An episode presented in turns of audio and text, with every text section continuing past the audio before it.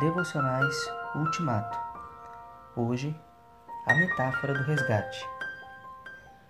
Pois nem mesmo o Filho do Homem veio para ser servido, mas para servir e dar a sua vida em resgate por muitos. Marcos 10, 45. Marcos registra três ocasiões distintas em que Jesus predisse seus sofrimentos e sua morte.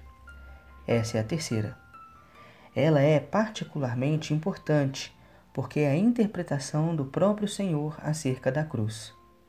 Portanto, é razoável supor que, se houver alguém que tenha entendido o significado de sua morte, esse alguém foi Jesus.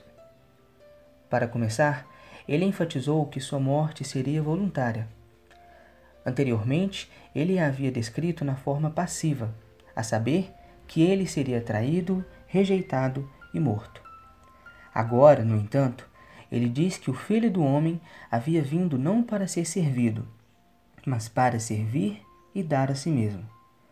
Em outras palavras, ele havia vindo não prioritariamente para viver a sua vida, mas para dá-la como o ápice de toda uma vida de serviço.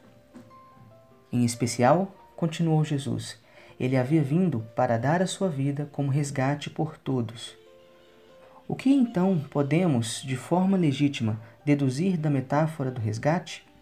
Primeiro, ele dá a entender que não somos capazes de assegurar a nossa libertação. Segundo, ela indica o valor do preço pago pela nossa libertação. Como o apóstolo Pedro escreveu mais tarde, nós fomos redimidos não com prata nem ouro, mas pelo precioso sangue de Cristo, como de um cordeiro sem mancha e sem defeito. A Páscoa está de modo bem claro na mente de Pedro.